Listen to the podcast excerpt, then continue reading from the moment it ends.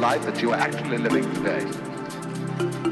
That would be within the infinite multiplicity of choices you would have. Playing that you weren't God. Because the whole nature of the Godhead, according to this idea, is to play that he's not. The first thing he says to himself is, man, get lost. Because he gives himself away. The nature of love is self-abandonment, not clinging to oneself. And you would naturally, as you began on this adventure of dreams, you would fulfill all your wishes